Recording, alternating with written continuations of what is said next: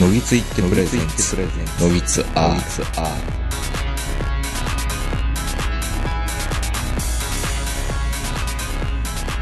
えー、どうも皆さんこんばんは、東横名人です。えー、本日は8月の22日ですかね。22日の、えー、深夜に収録しを開始しております。えー、お相手はいつものように私、東横名人と、今日も名古屋からズームでこの方です。まあ、名古屋じゃなくて長野なんですけど、長野です。長野です。なんか、坂本です。今日はね、あのー、まあ、ちょっと、ツイッターでも上げたんですけど、うん。リモートでカーシェアっていうわけのわからない状態になってるんですよ。あなたが？私が。坂本さんはちょいちょい、な、なぜか、あの、息子さんが来られてる時とかに、うん。あの、ちょっと、ちょっとお父さんのこんな声聞かせれないよ、みたいな感じのところもあったんで、うん。あの、セレナの中でね、うん喋ってるっていうのがあったんですけど、まあ、坂本さんリモート、まあ、隣のね、あの、うん住んでる方に迷惑かけることもあるん喋多少はねあんまり夜、中に喋る、うん、あんまり夜中に喋るとね。まあ僕もお嫁さんに追い追い出された形になるんですけど、今日は。今日はもうちょっと外でやってきて、みたいな。うん。もう分かった、外でやってくるって言って、近所のこの UR の団地群の中にあるタイムスのカーシェアの車の中からお届けしているんですけど、坂本さんがどうガソリンガソリン減らないの？ガソリン減らない。まあ、あのーなんだろう。ガソリン減らない。あ、ま、全く動かないですね、だから。エンジンをかけないってこと？エンジンはさっきまでかけてて、一応冷やしたんですよ。うん。で、今日比較的涼しいし、雨降ってるし、今ね、目の前で雷の稲光が、あ、でも、雨、雨の音とかあんまり入らないね。いや、実質降ってないですね、今日は。あ、売ってないんや。まだ降ってい。ない。これからひょっとしたらするかもしれないですね。まあ、H2N をつけ、えー、なんだ。ね、あのー MacBook を持ってきて、さらに2万アンペアのこの外部バッテリーをつけて、うんまあ、3、4時間ぐらいだったら大丈夫かなっていう環境にはなんとか 頑張ってしてるんですけど、なんか坂本さんがね、どうも、なんか憤ってらっしゃるんですよ。でも話聞いてると。軌道ってはないよ。うん、憤ってないんですかね、ようやくもう達観や、達観してますからうんね。あ、まあ、あの、オリックスファンのメンタルのダメージコントロールっていううん。ことに、まあ、基づく話なんですよね、今日は。うん。そうですね。まあ、えっ、と、今日は8月の 20? 22日ですね。うん。えっ、と、2日前、20日ですかね。西村監督がついにあの辞任をされまして。うん。まあそこまではまあいいじゃないですか。まあ、成績的にまあ辞任するのも致し方ないかなっていう成績だったんで。うん。うん。ただ、なんかあの、辞任を要請した。意味がちょっとわからないんですけど、うん。会社で言うところのあのー、油脂解雇ってやつ？いや、あの、早期、早期、早退職ではないのか。早期退職制度にうん。の乗ってきたって話なのどういうことなのなんかよくわ早からない。期退職、早期退職制度に乗ってきたんやったら西村監督には年俸1.5倍でしょそうですよね。インセンティブを与えないとね、ダメですから、うん。そうじゃないんですよね。そういうわけでもないし、うん。でもほら、いつものようにあの、デーブ大久保がね、ツイッターかなんかで上げてるじゃないですか。うん西村監督に電話しましたと。ほう。言いたいことはいっぱいあるみたいですけど、黙って辞める西村監督男らしいみたいな。うん。なんかいろいろあるんですね。まあ言うても、その、途中で解雇というか、途中休養、監督の途中休養っていうのは、まあオリックスの伝統芸と言われてますけれども、ん。まあ、あの、それに関してはね、もうしゃあないと思うんですよ。弱いから。まあまあ、弱いチームにありがちなね、あの、そう。療養とか、入院とか、そうそうそうそう。そういうことですよね。う。うんん。それは巨人とかソフトバンクでそんなんないよっていう方、それはないでしょ。強いから。うん。もう弱いからこれもしょうがないんですけど、うん。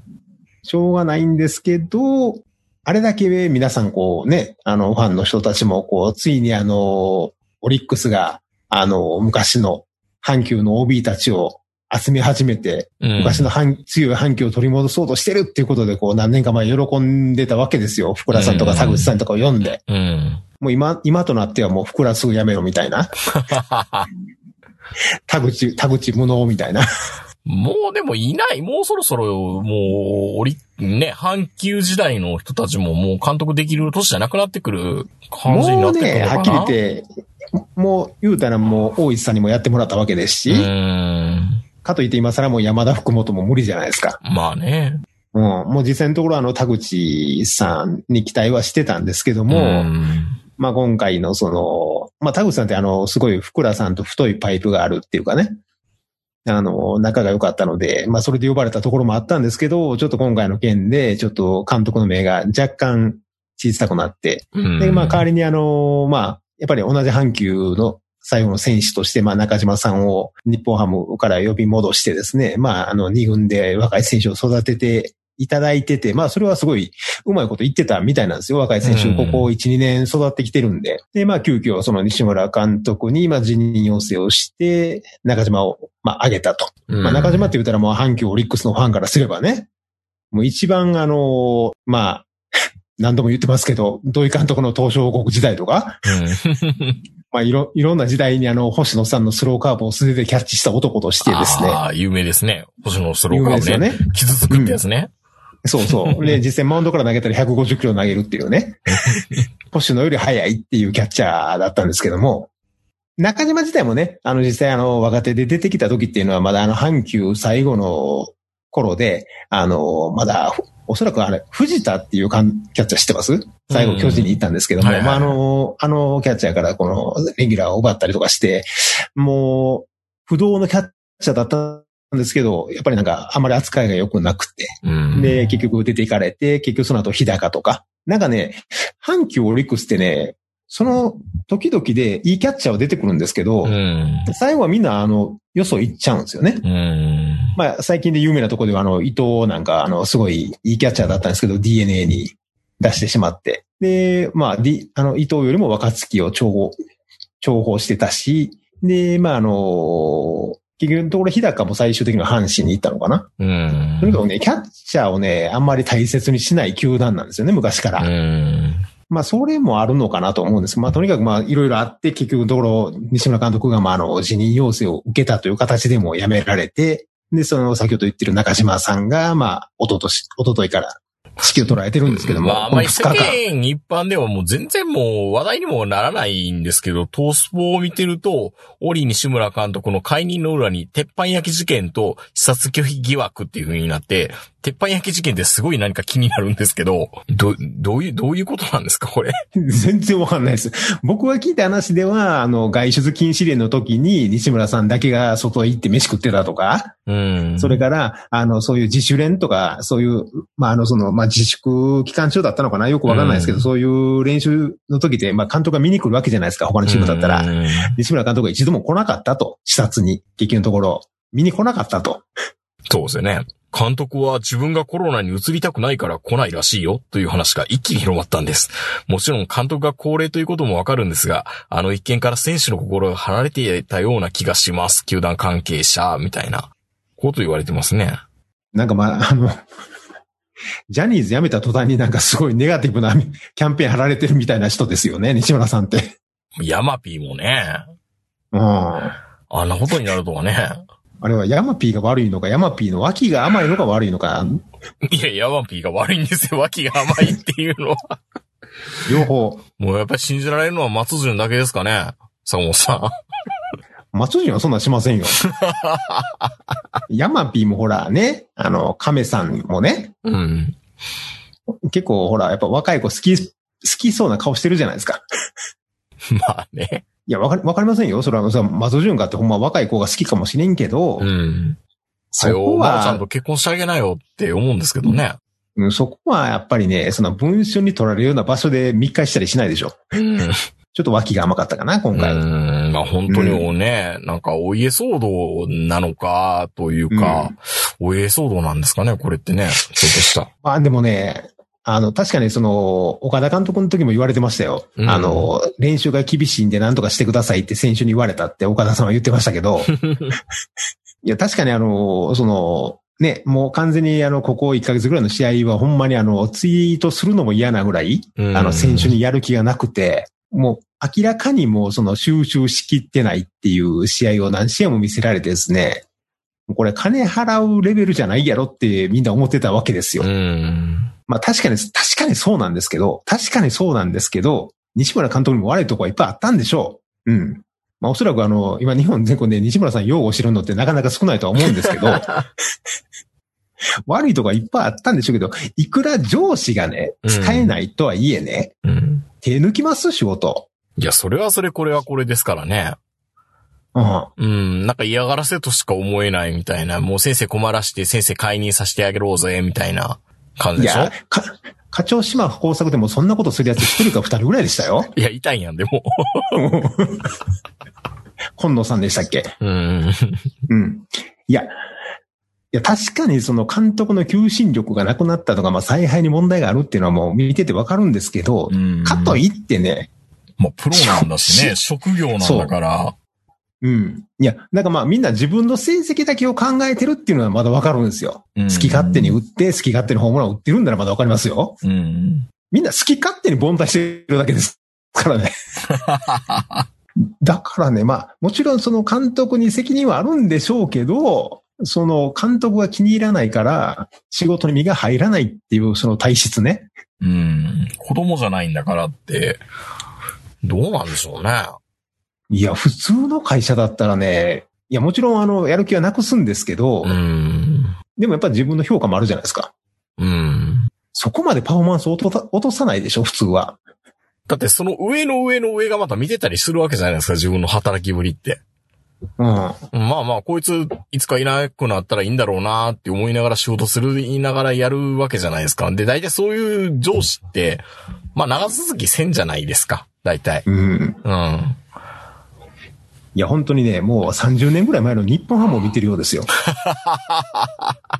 そうか、なんか30万長いね。うん。うんもう気に入らんかったらなんかもう試合を投げたりとか、まあ試合に身が入らないプレーをして、うん、で、あの、大沢さんのとこに行って、あんな監督の人だったらできません。もっと大沢さんやってくださいよって言って、前が大沢さんが戻ってくるっていうね。うん。うん。大沢監督の前って誰やったんやったっけって感じですね。いろいろ間間にいっぱい入ってたんですけど、うんなんか大沢さん2、3回やってたでしょ。うん。まあ、昔は阪神もそういう感じだったんですけどう、ん。うん。まあ、阪神の場合はななんかね、本社に派閥が2つあってみたいな話なんですけど、オリックスの場合はね、まあ、基本的にオーナーはやる気あるじゃないですか。うん。うん。優勝するとこ見たいと。うん。死ぬまでにね。うん。で、まあ、とにかく強くしてくれる監督で、負ける監督は嫌いっていう、まあ、わかりやすいんですよね。うん。うん。で、ファンは、まあ、相変わらずちょっとなんかこう、難しいファンが多くて、うん。まあ、好き勝手、まあ、僕も含めて好き勝手言うわけですけど、阪急の OB 使いとか、近鉄の OB 使いとか、戸様を呼べとか、外部の血を入れろとか、うん。なんかこう、ツイートとか見てるとなんか、オリックスってそのファンの言うこと聞きすぎちゃうかっていうぐらい結構ファンの言うこと聞いてるんですよね。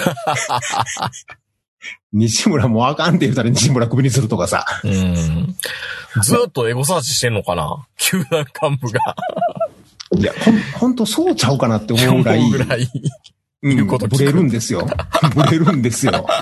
いや、まあまあ、だからまあいいんですけどね。いいんですけど、まあ、多分ね、オリックスが弱いのはね、まあ、監督のせいもあるし、まあもちろんそのオリックス本社のせいもあるし、編成のせいもあるんでしょうけど、ファンにも責任はあると思ってますよ、僕はう。。うんん。ファンもぬるいから。まあ、どうするんですかね？中島さんがもうそのまま今年やって来年また誰かに置き換えるのか、そのままそそっとしておくのか、どうなるんでしょうね？オリックスの伝統芸としては大抵この後、そこそこの成績を残すんですよ、中島さんは。うん。で、中島さんやったらもしかしていけるんちゃうかと思わしといて、来年スタート失敗して借金20でまた途中休養みたいなね。もう今までそれの繰り返しなんで、うん。結局のところね、選手が、もうあのー負け犬根性というかもうあれが染みついてるもんで、スタートダッシュに失敗すると、ほぼほぼ上がらないんですよ。うん。一年間。うん。な、スタートダッシュは全てなんですけど、ただそのスタートダッシュが、阪急の頃から苦手なんですよ。まあ、近鉄もなんですけど、うん。この2チームは本当にね、もう、まあ、近鉄、まあ、そこまで俺詳しくないんですけど、阪急って、夏に強いって言われてたんですよ。ああ。4月5月はあんまり強くないと。うん。で俺のイメージでは近鉄もそうなんですよね。うんあそう、まあ僕もそうですね。しっかり見てたところは本当そういう印象ありましたね。夏場に結構頑張るってね。そう。だから、どっちのチームもね、相手のピッチャーがへばってきた頃に打ち始めるみたいなね。うん。っていうチームだったんですよ。ところが今、ドームなんで、なかなかピッチャーへばらないじゃないですか。うん。だから、あの、近鉄みたいなチームとか、まあ、阪急もそう、夏のチームって言われてましたけど、結構このドードーム全盛のパリーグだと結構不利なチームなんですよね、やっぱり、もともとがう。んだからね、よくあの、阪急と近鉄って、なんかこう、水と油がくっついてうまいこと言ってないみたいなことをよう言うんですけど、もう、もう、もう、もはやね、多分、くっついてどうのこうのって意識してんのって、僕らぐらいですよ。ファンだけですけどね。ワンだけですよ、そんなもん。もうそろそろ、オリックスバファローズの生え抜きの選手もだんだん多くなってくるのに。とにかく、あれですよね。オリックスと近鉄のいいところはすっかり忘れて、悪いところだけをこう残しているようなチームになってしまったので、うん。どうやったら強くなりますかね、今から。うん、中央大半入れ替えることじゃないですかね、も要は、その、親会社を、その、変えろ、変えたらマシになると言うんですけど、う。うん。なりますかね？で結構ファンの言うこと聞いてくれる会社だったらいい会社なんだろうなとも思うし、う。うんん、なんかメンタルだけのような気もしますけどね。そう、だって、エースと4番はいますからね。うん。いや、本当の暗黒時代のオリックスってもっと弱かったじゃないですか。ソフトバンクに25対0みたいな。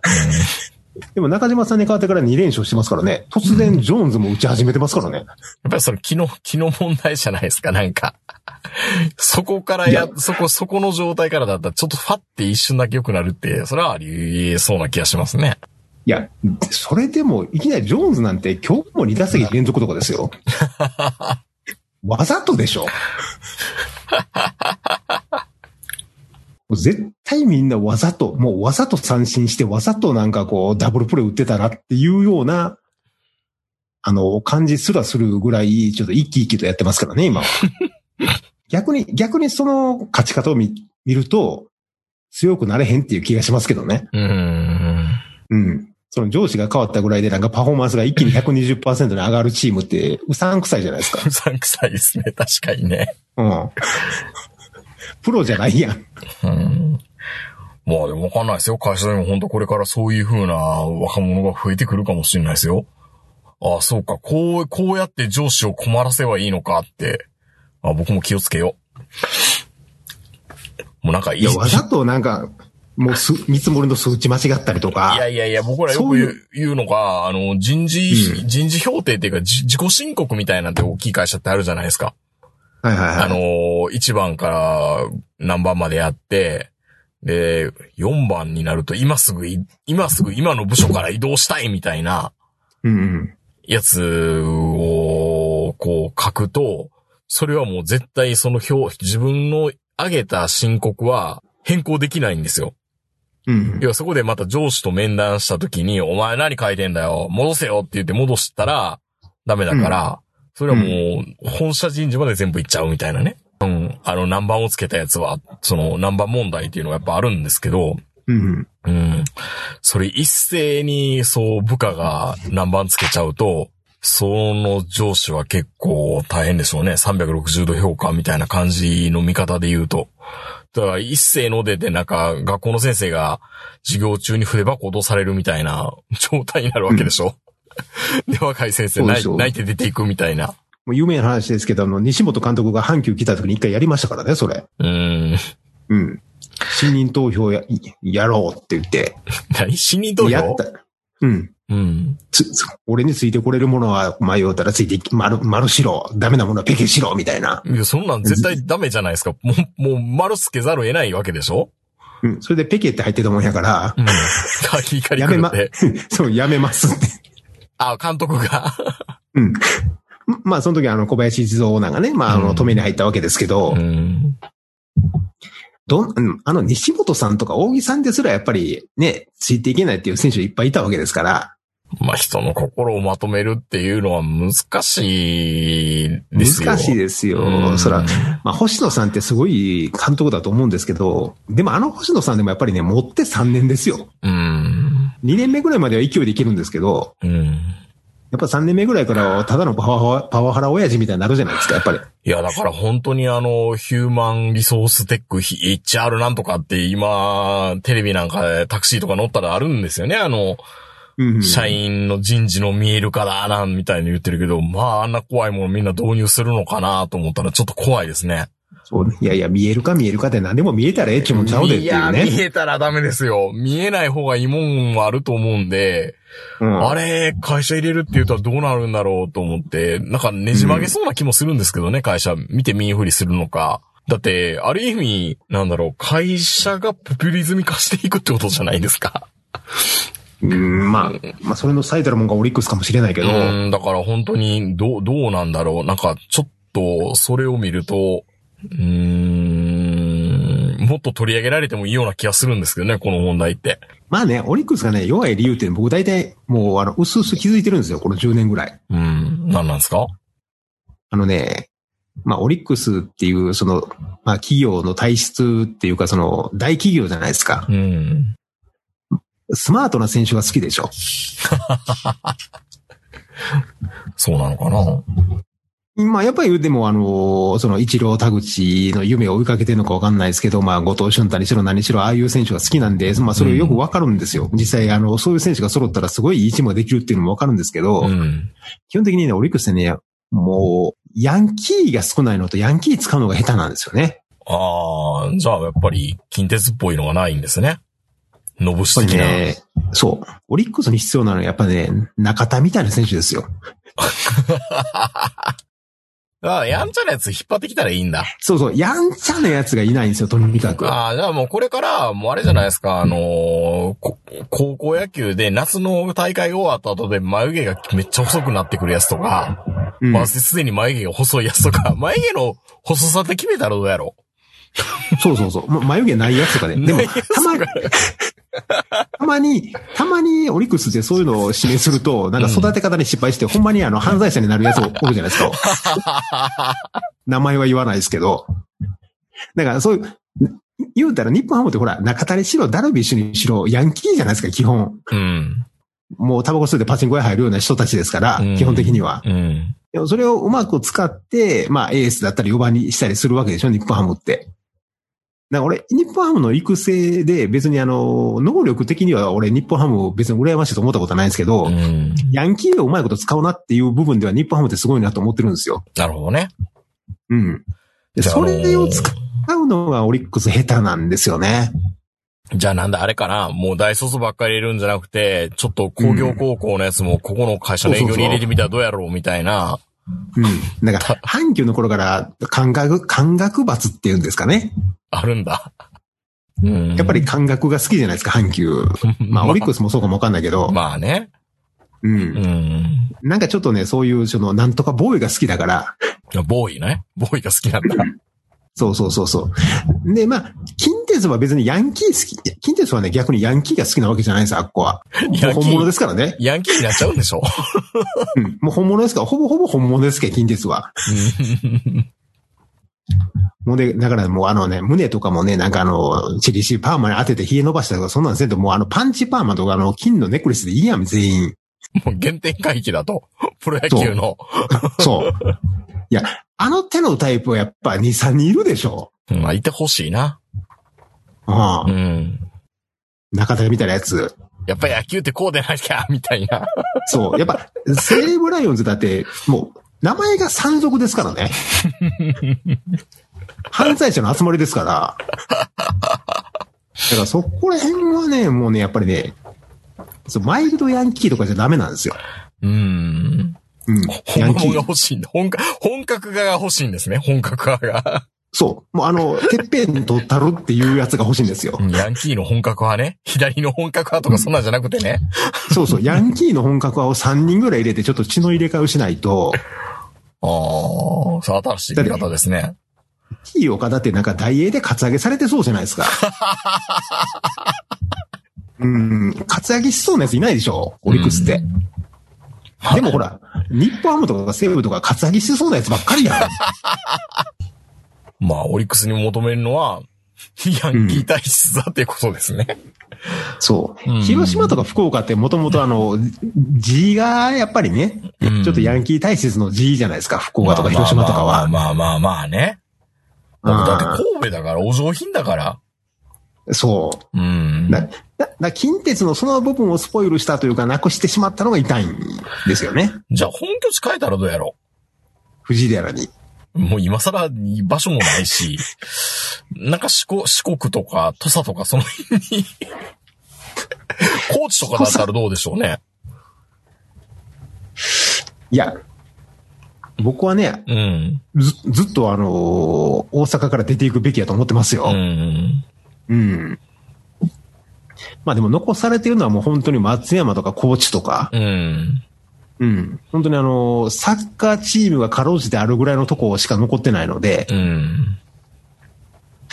結構俺は、長野もありかなと思ってるんですけど。長野意外とヤンキー体質なんでね。ああ、そうなんですね。教育圏だっていう印象があるけど。うん。うーん。意外とね、排他的ですから。マイルドヤンキーばっかりになってしまう可能性もありますけどね。うん。気をつけまあでも、ないとね。まだ、まだね、うんあの、いいですよ。全くいないよりはマイルドヤンキーの方が。の方が。なるほどね。まあ、ち、まあ、千葉はね、もうロッテがいるんでう、ん。うん、ちょっとそのヤンキー気質のある土地に移転するぐらいでないと、ちょっとなかなか難しいと思いますね。はい。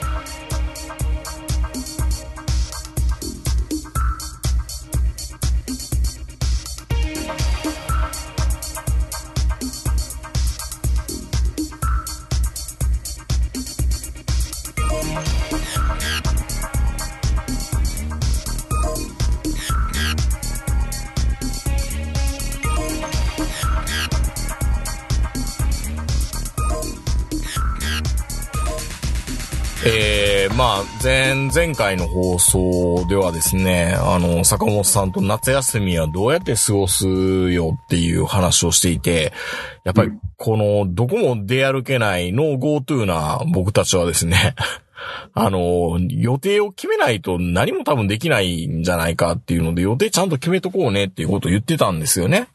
うん。うん。そうしないと多分また昼まで寝てなんか無駄にそうしてしまう日がすぐ僕は多くなりそうだなと思ったんで、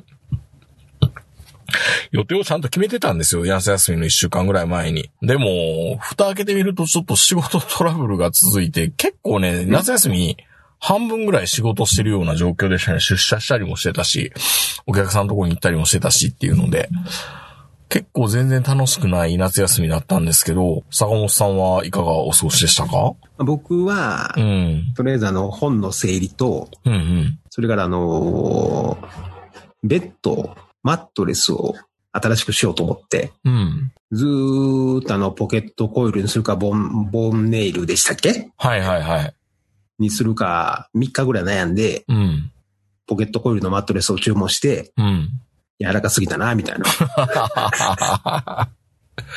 なるほどね。僕は、もともとその、ちょっと嫁さんとは言ってたんですけど、あの、都民限定プランみたいなあの、ホテル宿泊ってあるじゃないですか、今。高級ホテルは安く泊まれるみたいな。はいはい。で、それを狙おうかなと思ったんですけど、なんか中途半端やなと思って。なんかその、ホテル大倉とかそういう風ないいところのホテルだけども、えっ、と、10万円が5万円になるとかって言って、うーん、どうなんだろう、5万やっぱり高いよなって話、1人5万なんで、2人で10万。うん普。段は1人10万なんでしょ？そうそうそう。まあまあお得ではあるんですけど、やっぱりちょっとそこで火よって、どうせまたこれ、普段と同じような過ごし方しちゃいそうなんじゃんって言ってたじゃないですか。気がついたら、あの、ホテルでカップ麺食ってるんじゃないかなっていうのをやっぱり考えると、ちょっとひよったんですよ、僕も。で、まあそこで出した答えが、あ、そっか、夏休みでこの、もともとオリンピックやってたから、国立競技場の前に新しいホテルができたなっていうのをなん、なんかしてたんで、三井ガーデンホテル神宮外苑の森プレミアっていうホテルがあったんですよ。本当に国立競技場の前のホテルですね。うん。で、そこが、なんだろう、都民限定プランもあったんだけど、えー、国立競技場ビューみたいな 部屋があるんですよ。一応四方にはあの部屋はあるんです。四方向に部屋はあるんだけど、えっ、と、9階以上の部屋で国立競技場が窓から見えると。朝食込みで1万1000円、一人。あこっちの方がなんか、なんか話題になる、ネタにもなるからいいかなと思って、それをのプランにして、まあ結局まあ都内で観光するっていう夏休み1日2日間かな？うん。あーの予定で、まあ動いたんですけど、案外まあ良かった。まあそこまでプレミアム、プレミアムなホテルかっていうと、まあ綺麗なホテルではあるけど、まあそこまでゴージャスではなかったですけどね。もう国立見れたんですよね。もろに見えて、ものすごいいい写真を坂本さんにいっぱい送りつけて、途中から反応なくなってきましたけど。どうどうこれみたいな。あの、遊戯、第一体育館じゃなくて東京体育館と遊戯体育館でなんか形は似てるけど、ちょっと株とかにみたいな形が東京体育館なんですね。国立競技場の脇にある。で、それと国立競技場の新しいやつと富士山が3点見えるっていうね、ちょっといい写真が何枚か撮れたんで、喜んで坂本さんに送ってたんですけど、夕焼けがすごく綺麗くて。うん。でもやっぱ国立競技場ぐるぐる回りましたけど、あの、工事中のあの、バリケードがずっと邪魔してて、中全然見えないんですよね、下からでは。あのままなんかあのね、あの、開発途中で止まってしまった廃墟みたいにならへんか心配ですよね。いや、ほんと心配で、コロナで何もできないわけじゃないですか。なんか、え、コンサートやったのかな？嵐か。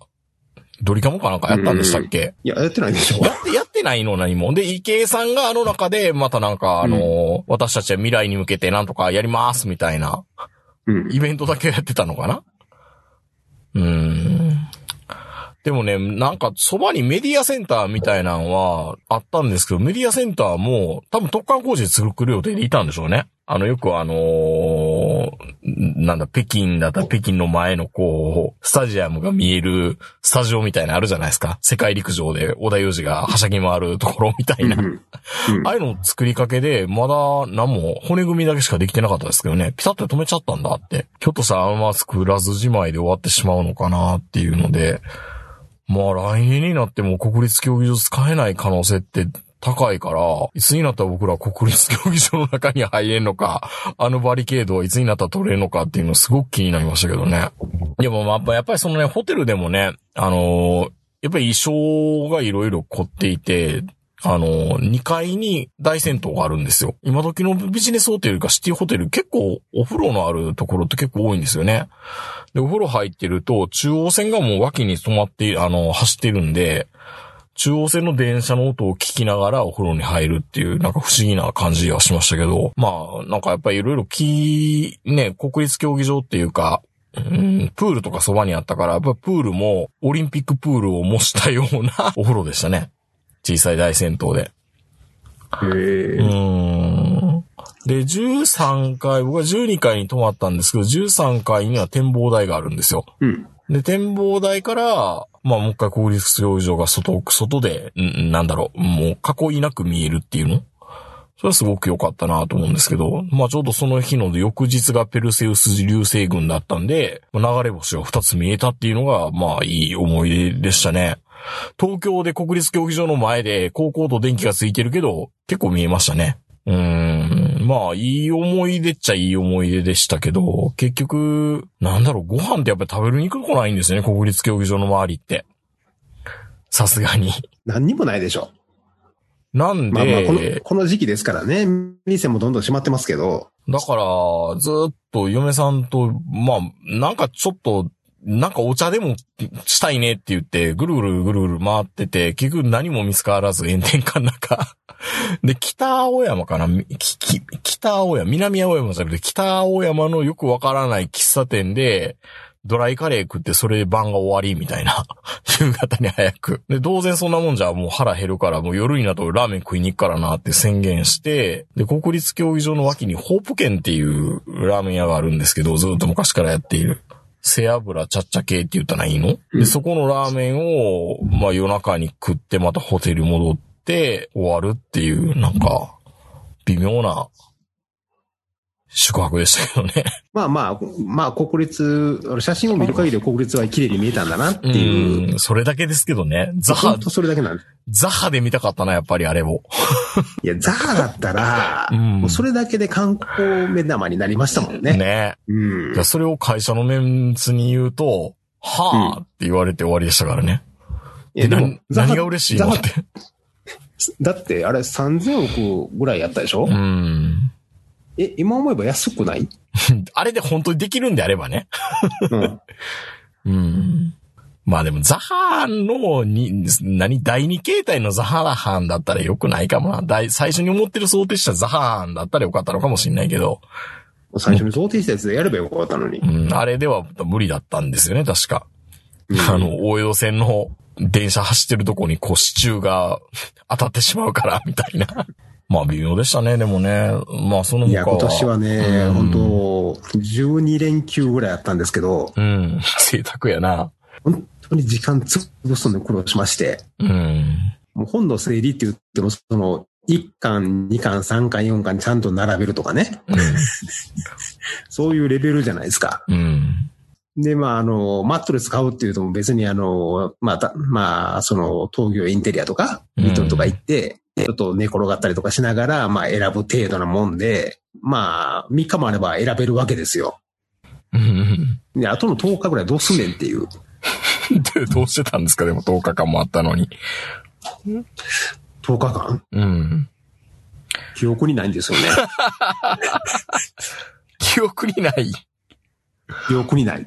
うん。いや、本当にね、本読んだり、まあ、あのね、あの、まあ、ネットやったりとか、パソコン売ったりとか、ひたすらそれを毎日やって、で、まあ、あの、糖尿病の毛があるんで、あの、食事制限してるじゃないですうか。ん。だもんで、まあ、その、そんなに美味しいものを食べに行くっていうこともなくて、まあ、控えないとダメですからね。うん。本当にね、やることないんですよね。うん県をまたげないっていうのが。まあでも、長野だったら県またがなくても、大概いろんなとこ行けそうな気がしますけどね。いや、そないに諏訪湖行ったりとか、ビーナスライン走りまくって面白い。もうもうええわって感じですよね。一人だしね。もう、もうだいぶ行きましたよ、僕は。うん。うん。だって、今一番行きたいのは、池袋とかですもん。新宿とか、うん。日本橋とか。行けばいいのに？いや行けばいいのにって言われて。いや、行ってもいいんですけど、うん。空いてるかどうかわかんないじゃないですか、お店とか。タイガー空いてましたよ。あ、そう？うん。なんかほんで、ほら、東京結構やばいっていう話を聞くじゃないですか。やばいのかな毎日毎日テレビで長野の県知事さんがそう言うんですもん。行くなよって。ああ、やっぱ釘刺すんだ。分かってるやろな。浮かれていくんじゃねえぞって。そう、長野県の知事っていうか、長野県が今、あの、行ってはいけないというか、行くのに注意しないといけない都道府県っていうのをちゃんと指定してるんですよ。あ、指定都道府県があるんだ。そう、東京、神奈川、みたいな、大阪って。愛知、みたいな。どっちも行かれへん。どっちも行かれへんって。そう。もうど、どこも、どこもダメなんですよね。うん。で、大体この時期ってあの、本当は JR が臨時特急とか臨時列車出すんですよ、いろいろ。うん。で、そういうのに乗って、まあ、あちこち行ったりとか、それから大阪、まあ、名古屋からその新州に向けての臨時列車とか出るんですけど、もうそういうのも軒並み中止になっちゃったので、うん。僕、な、本当にね、今年久しぶりに青春18切符を買わなかったんですよ。毎年買ってたんですね。うん、一応ね、ああ。うん。買えばほら、まあ、長野ね、県内だけでも山梨行ったりとか、いろいろいっぱい乗るとこあるじゃないですか。まあまあまあま普通で。うん名古屋まで行ったりとか。だから今年はね、だからまあ毎年春か夏かどっちかを買ってたんですけど、あ。うん。今年はね、春も夏も両方買わなかったです。珍しいことなんですね。っていうか電車に乗ってないから、今年まだう。ん、あ、すごいですね。電車に乗らない2020。うん。ほいやー。公共、そういうコースというかね、そういうのに乗るっていうのがね、ちょっと気が引けるというか。うん。うん。だからもう本当に、この半年ぐらいで一番遠出したのが、まあ、韮崎ですから。で、まあ一応ね、イオン、イオン、松本にあるイオンには行ったんですよ。うん。お盆にね。じゃあまあ、いろいろやっぱ閉まってるじゃないですか。もういきなりステーキも閉まってるし、うん。やっぱりね、こう、ポツポツとね、やっぱりね、松本市内でもやっぱりこう、閉店の張り紙があるんですよ。コロコロナの影響で景気が悪くなってっていうことなのか、それ以前から悪かったのかよくわかんないけど、うん、まあ、富士屋なんかはそれ以前やと思うんですけど、うーん。富士屋もだいぶ閉まってますよね、今。富士屋レストランね。うん。うんだからね、そういうのでこう、行っても、ああ、やっぱここも閉まってるんだ、みたいな、を確かめて終わりみたいな。うーん。とどめを刺すみたいな感じなのかな？まあ、本当にやばいのはこれからなんでしょうけど、まあ、今年は本当に夏休みっていう、その、思い出が全くない夏休みでしたね。うーん。うん。でなかったら、マットレスを買っただけっていう。マットレスを買っただけですか？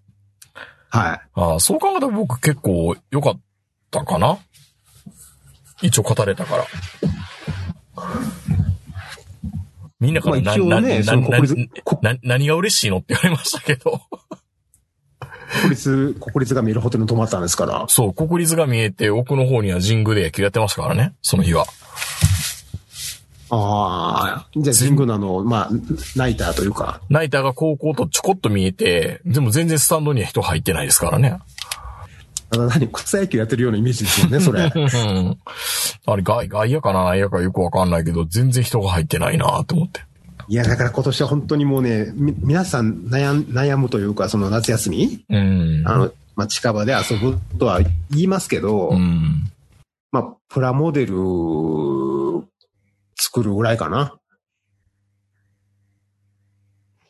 まあ、インドアな趣味に走ればいいんでしょうけどね。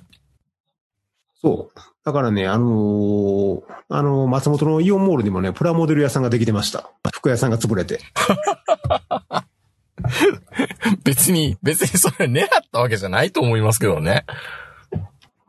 うん、まあ、あのね、ポツポツやっぱりね、その服屋さんが潰れていってるんですよね、閉店して。もう服着る意味ないからね。で、その、うん。うんで、まあ、どうせまたあのガチャガチャでも入れんのかなと思ったら、プラモデル屋さんが入ってた。うん。うん。ちょっと嬉しかったですね。まあ、理にはホビーゾーンっていうなってるな、でも。うん。そうそうそう。僕も思わずプラモデルを2つぐらい買いましたけど、プラモデルって高くなりましたよね。まあ、いくらぐらいするんですか？だいたいそこそこの大きさのやつで2000円とか3000円じゃないですか。ええなんか、俺らの子供の頃ってそこそこのやつって1000円みたいなイメージあったじゃないですか。1000円。2000円したらすごい高いやつですよね。いいやつですよそうそうそう。でもね。今、今はあの、ちょっとなんかいい F1 っぽい、あの、車とかね、フォーミュラカーのプラモデルとか、2500円とか2800円とか。うん。うん。もう意外とあの、高尚な趣味というか、あの、結構お高めなんだなって。その場合は、安野さん色塗るんですか？色は。いや、最近のプラモデルはね、色塗らなくても全然大丈夫ですよ。組み立てるだけなんですよね。もう組み立てるだけ。下手に塗ったらね、下手やから、うん。うん。塗らん方が良かったってことになるから。いや、もう最近だからガンダムでも何でももう塗らなくても全然いいでしょ。うん。うん。だからそのプラモデルをなんか、多分これから冬になってもずっとプラモデル作ったり本読んだりしてんちゃうかな。うん。うん。他になんかインドの趣味ってあります？なんか。まあ、それこそずっとラジオとかですかね。ラジオ聞き続けるみたいな。逆にアマチュア無線とかこれからどうかな？今更？いやいや、今更じゃなくてこれから、これから、ですよこれから、これからアマチュア無線？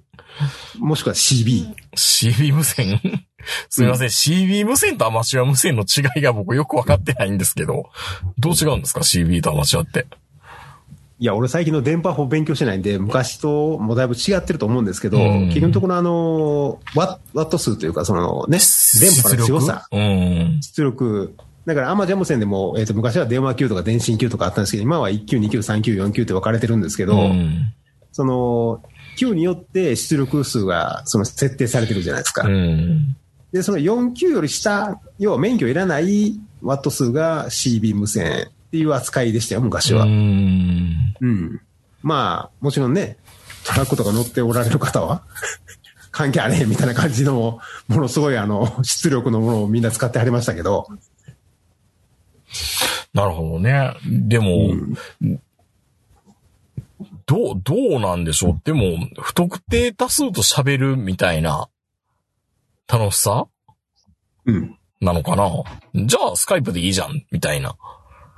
女の子と。女の子と喋れたりするかもしれないから、そっちの方がいいんじゃないですか？アマチュア無線のそもそもの魅力って何が良かったんでしょうね？アマチュア無線の魅力？うん。アマチュア無線の魅力は、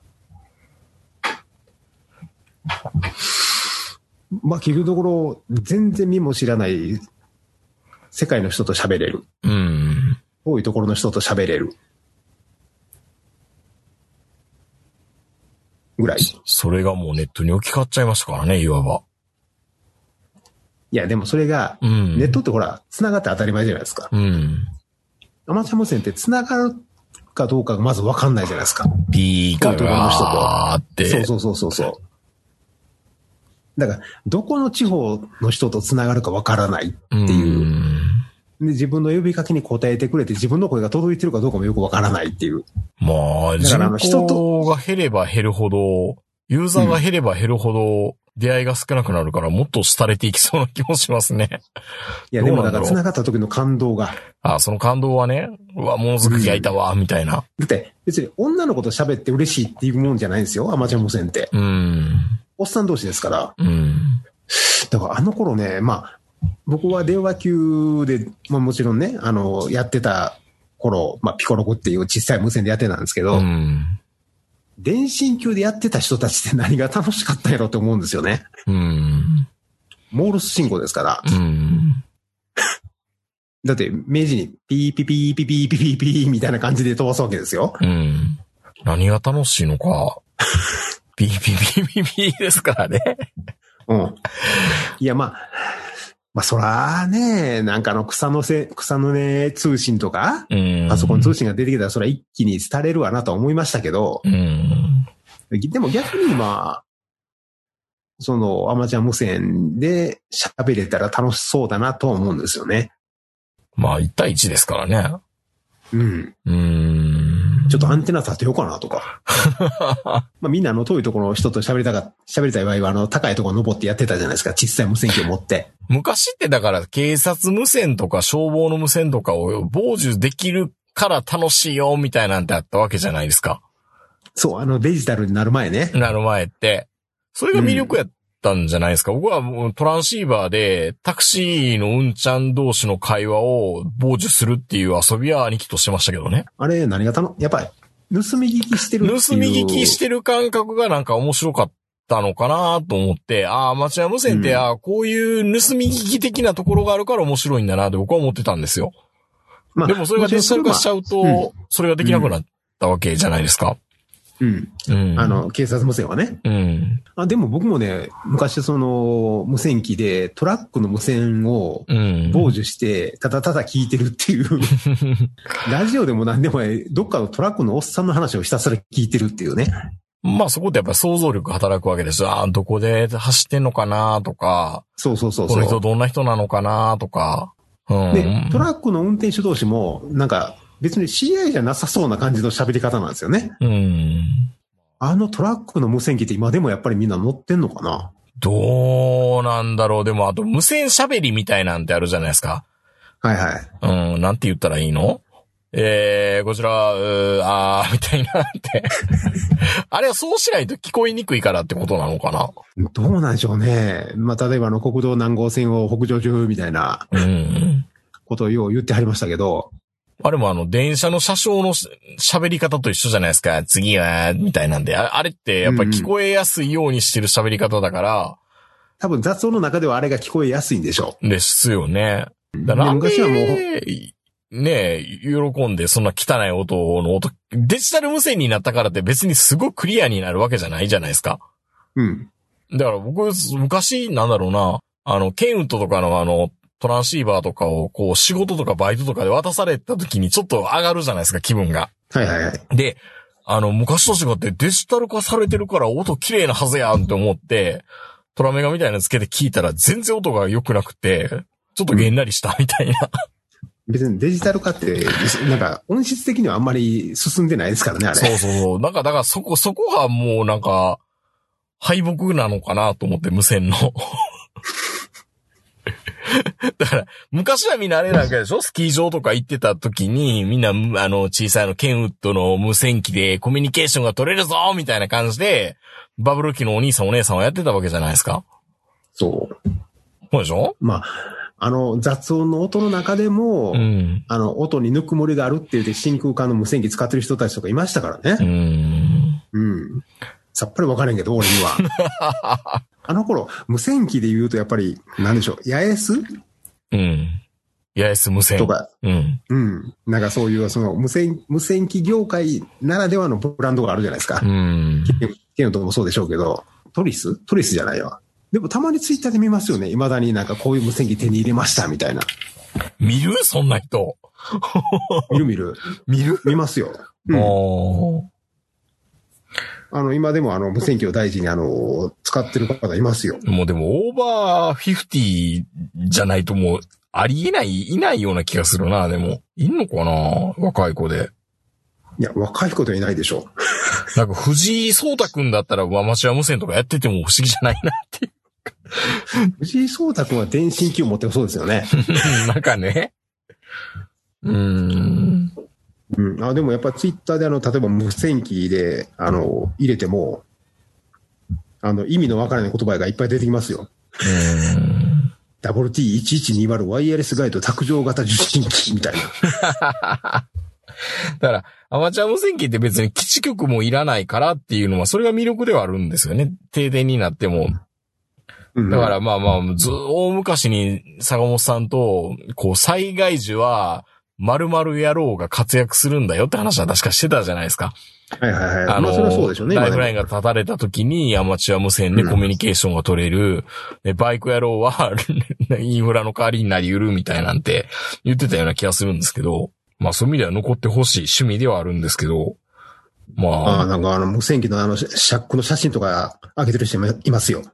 うん。シャックって言ってもわかんないでしょ。シャックって何ですか？なんか無線機がいっぱい並んだ部屋みたいな。まあでも、外に出られないけど、ぜ全世界とは繋がれるっていうことでは、アマチュア無線はもしかしたらこれから、その、もう一回来る可能性があるような気はしますけどね。うん。まあもちろんね、TikTok とかそういうのでも十分なんですけど、いやいやいやいやいやいや。まあ、物好きがやる趣味なんでしょうね。うん。うーん。まあ物好きって、まあ、うんまあ物好きかな。すごいですよ。アマチュア無線に特化したラジオ番組 QRL、えー、FM 西東京でやられてるらしいです。あ、あるんや。うん。これ一遍聞いてみたいな。でも今、実際人口ってどんなもんなんでしょうね。そうなんですよ。郵送してるのに人口よりも少ないんじゃないですか。え、じゃあ日本全国で500人ぐらい？それは少ないけど、えー、アマチュア無線人口推移っていうところを見ると、これ局って言い方するんですか？アマチュア無線って。うん局っていう言い方します。ユーザーのこと局って言うんですか？ユーザーのこことっていうか、だって局ですもん。みんなあの、持ってるんですよ。ナンバーを。あ、割り当てられるんですね。そうう、ん J なんとかなんとかみたいな。うん放送局の割り当てのあのナンバーは、一人一人割り当てられるんですよ。開局したら。うん、うん、だから、アマチュア無線の免許を持つじゃないですかうん。う。ん。で、アマチュア無線の免許を持ったら、開局する資格があるんですよ。うん。で、そこから開局申請をして、で、局を開局する。だから放送局と一緒ですよ、みんな。だからラ、ラ、ランダムに一個ずつつれ、つ違っていったら、まあ別の人と喋れたりするってことですよね。まあね。うん。だから、呼び出すときは何、あの、最初から呼び出せばいいんですけど、その曲名とかをう、ん。誰でもいいは誰でもいいですっていうふうに言えば、誰かが応答してくれますし。今はね、40万人ぐらいですね。40万曲。毎月1000ずつ減っていってるっていう計算みたいですね。ものすごいスピードで減ってますね。うんメダカみたい。まあ好きな人は車に乗せてますでしょうしね。うんアイコンとか。まあ、このされていくメディアを見るのは辛いんですけど、でも結局メディアっていうのはなかなか死なないって言われてるんですよね。いくらされたとしても絶対残り続けるもんだっていうふうにはよく言うんですけどね。うーん、まあ、いまあでも、商用っていうか普通に仕事で使う人は全然いるわけで。まあ田舎だとね、結構無線機を使ったりしますからね。うーん、あの放送とか。防災無線的なね。そうそうそうそう。あ、でも今回初めてですね、この夏休みっていうか7月ぐらいに緊急地震速報が東京では流れたんですけど、うん初めてこの区の防災無線で緊急地震速報が流れましたね。えーチャンラン、チャンランってあるじゃないですか。はいはいはい。あの、携帯が一斉に鳴り出すとともに外でも防災無線が鳴り出すっていう、ちょっと、急に防災無線鳴り出すと田舎感が出るの面白いですよね。うん。そっか、アマチュア無線か。どうです？免許取りません？今から。今から？サモさん、今の免許は大丈夫なんですか？取り使えるんですか？ええこれってどうなんでしょうね。多分、一生使えるとは言われたんですけど、うん僕、電話級とか。でも、どうなんでしょうね。名前残ってんのかな？一回と、その電、例えば電話級で取った名前がそのまま残ってんのかな？それがどうなるかも分かってないわけですよ。で、坂本さん自分で局、局を、自分の局の番号とかも、何やったっけ？みたいな感じになるんですか？やっぱり。もう忘れましたね。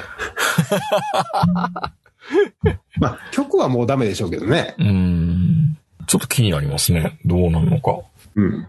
まあ、でもなんかこう、C 級オームが告知。すでに6モデルがアマチュア無線機生産終了とか、やっぱアマチュア無線機がどんどん生産終了になってるんで手に入れるのも難しいみたいですね、今。いや、インドアでできるし、もっと探さないとダメですね。うん。うーん。まあそうですね。とにかく、ビリヤードもちょっと結構密なスポーツなんで、うーん。あの、インドアとはいえ。まあでもね、ネットラジオを聞いてる人って結構インドアな趣味とか持ってそうな気もするんですけどね。うん。もっとラジオ聞いてくれたらいいのになと思うけど、でもラジオって多分ながらなんですよね。うん。プラモデル作りながら聞くとかいいんですかね。大昔はね、本当阪神百貨店とか、アマチュア無線の店ありましたからね。うーん。阪急、うん阪急、阪神でしょうね。アマチュア無線機売ってるとこって今、秋葉原でもあります？まああるでしょうね。1店舗か2店舗ぐらいは。うん。まあでもツイッターではね、探せば結構いますよ。いるんだ。うん。専門用語を使ってる人たちが。もうでも60近いんだろうな。アイコムのポータブルアマチュア無線機 IC705 をベースにしたこれまでね、高性能、高機能な CB 無線機が開発されたら購入したいかアンケートを実施します。仕様は送信は AM-CB1 チャンネルから8チャンネルのみ。出力は 0.1kW みたいな。うん。専門用語がバンバン出てきますけど、ちょっと、自分の免許がどうなってるかどうか、一回調べてみますね。問い合わせたらいいんですか？これって。あの、そういう、あれに。教、教会みたいなところに。昔は大阪のね、寺田町かどっかにその、アマチュア無線の協会があったんですよ。関西の。うんで、僕はそこに行ったんですけどね。テスト試験受けるのに。そもそもあんのかな？ないんじゃないですか。協会が。うーん。うん。なんか、若干、若干ちょっと、興味が出てきたんで、ちょっと調べたいと思います。うん。うん。っていうことでね、こと今回の夏休みは多分そんなほど皆さん充実してることはないと思うし、うんまあやっぱり、な、なんかやっぱり、無理やり絞り出して、なんか変なことしないと、記憶、記憶には残らないですね、このね、長期休暇とかって。冬休みも多分そうなりそうな気もするし。時間がね、ありすぎて。もうちょい分散してくれたらいいのになって思うな、本当に夏休みっていうか、休みが。また週休3ですごい幸せなような気もするんですけどね。はい。まあ、ということで、あのー今回は夏休みの答え合わせって言ってた割には、何もしてないから。何もしてないから辛い。辛い辛い夏休みでしたね。まあまあ、冬にはもうちょっと楽しいことが言えたらいいな。冬帰省できんのかな？えー、それでは皆さんおやすみなさい。さよなら